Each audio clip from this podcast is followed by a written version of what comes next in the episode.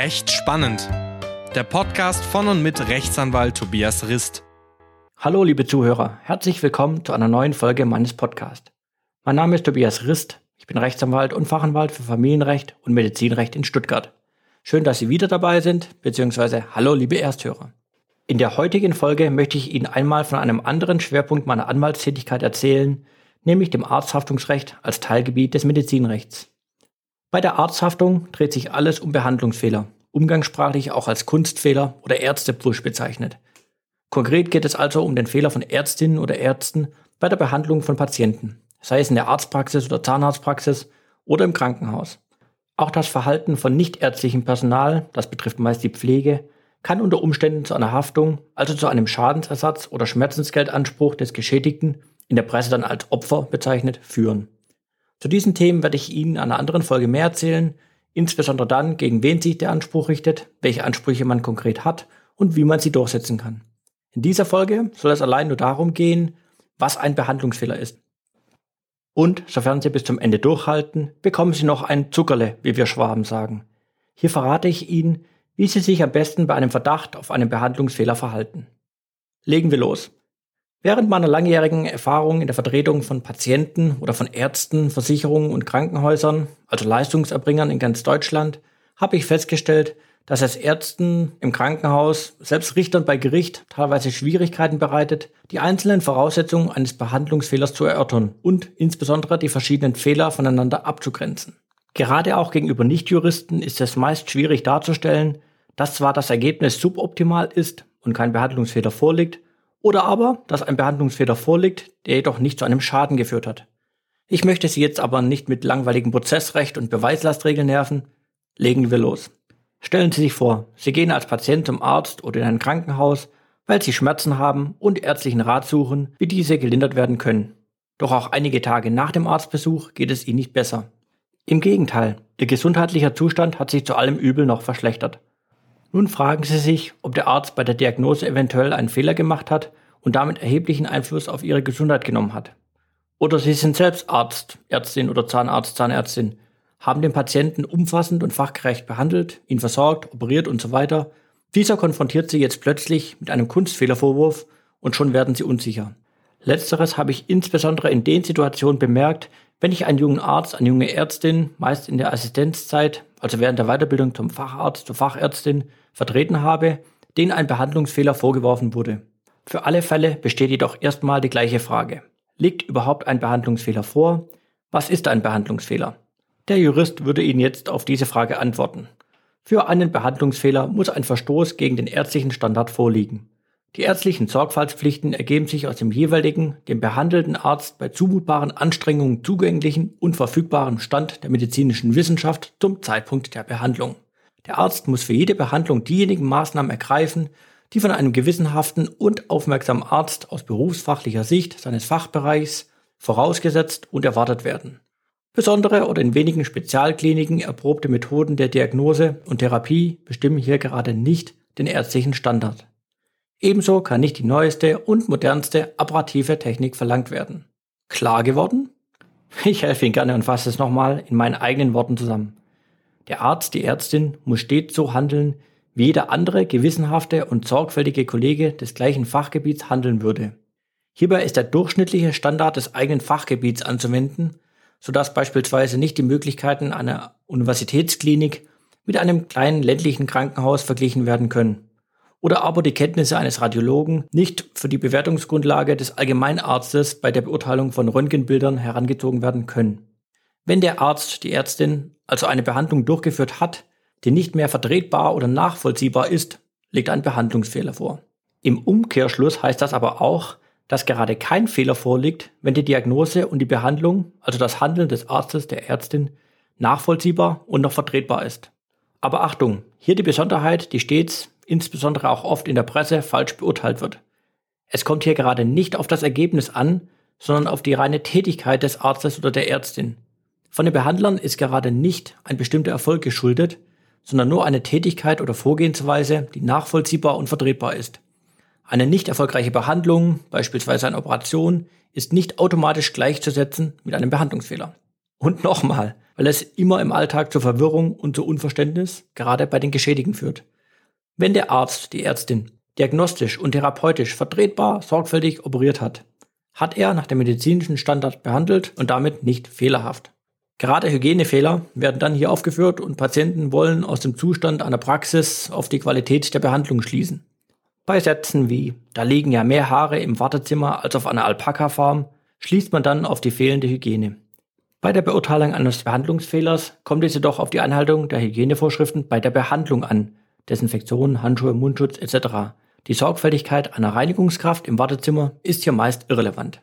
Und gestatten Sie mir noch einen Hinweis an die Ärzte und Ärztinnen, die hier zuhören. Nehmen Sie sich bitte Zeit für eine sorgfältige Dokumentation. Zwar müssen Sie nicht alles dokumentieren, aber das medizinisch Notwendige. Das bedeutet, dass ein Kollege, eine Kollegin anhand ihrer Dokumentation erkennen können muss, was, warum und wann gemacht wurde. Oder vielleicht auch gerade nicht. Heißt, die Dokumentation dient nicht dem Schutz der Haftung, aber dennoch gilt der Grundsatz, was nicht dokumentiert ist, hat nicht stattgefunden. Und wie Sie wissen, kann das beispielsweise bei der Aufklärung ein Problem werden.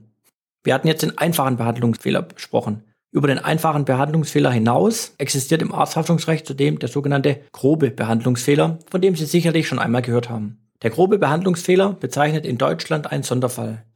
Ein grober Behandlungsfehler liegt vor, wenn der Arzt, die Ärztin eindeutig gegen grundsätzliche, bewährte ärztliche Behandlungsregeln oder gesicherte medizinische Erkenntnisse verstoßen hat.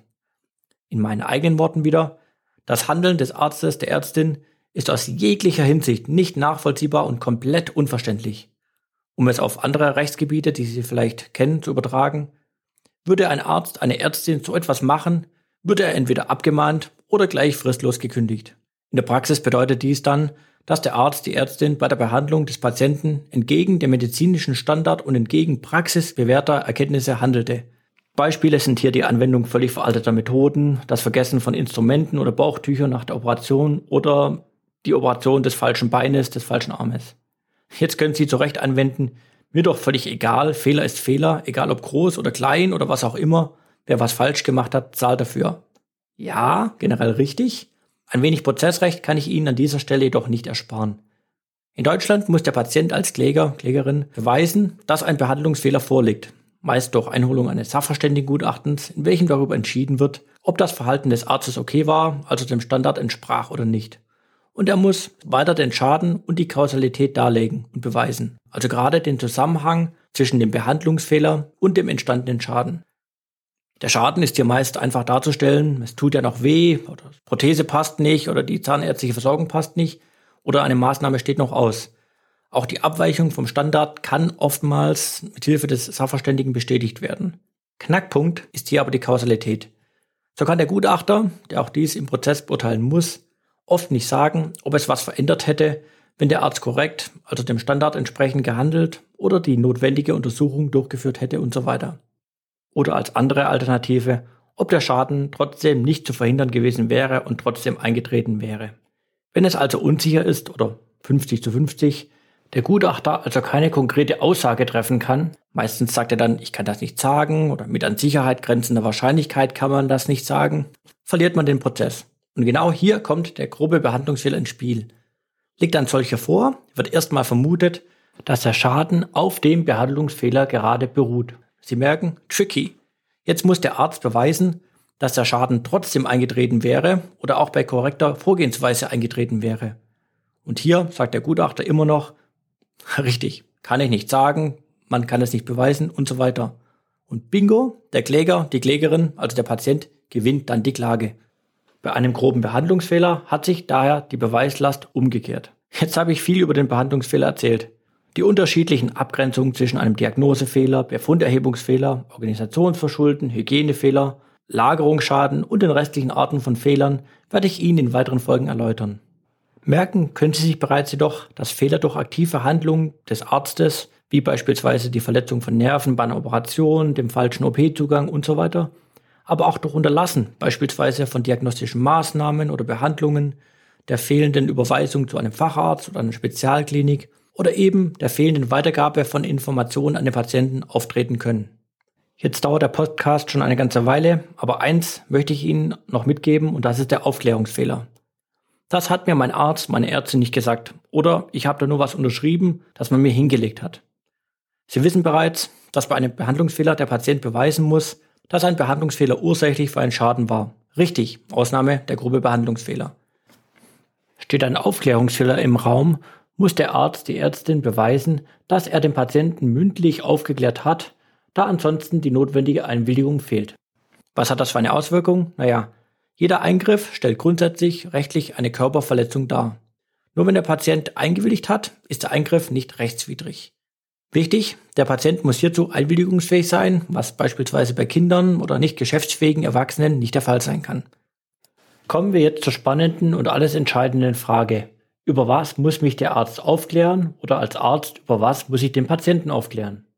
Grundsätzlich ist der Arzt, die Ärztin verpflichtet, dem Patienten oder dem gesetzlichen Vertreter eine ausreichend lange Zeit vor dem Eingriff die Diagnose, voraussichtliche gesundheitliche Entwicklung, die Therapie und, falls vorhanden, die Therapiealternativen, die geplante Maßnahme und die damit verbundenen Risiken, die nach der Behandlung vorzunehmenden Maßnahmen und die Auswirkungen einer Nichtbehandlung zu erläutern. Heißt, was passiert, wenn gerade keine Behandlung stattfindet.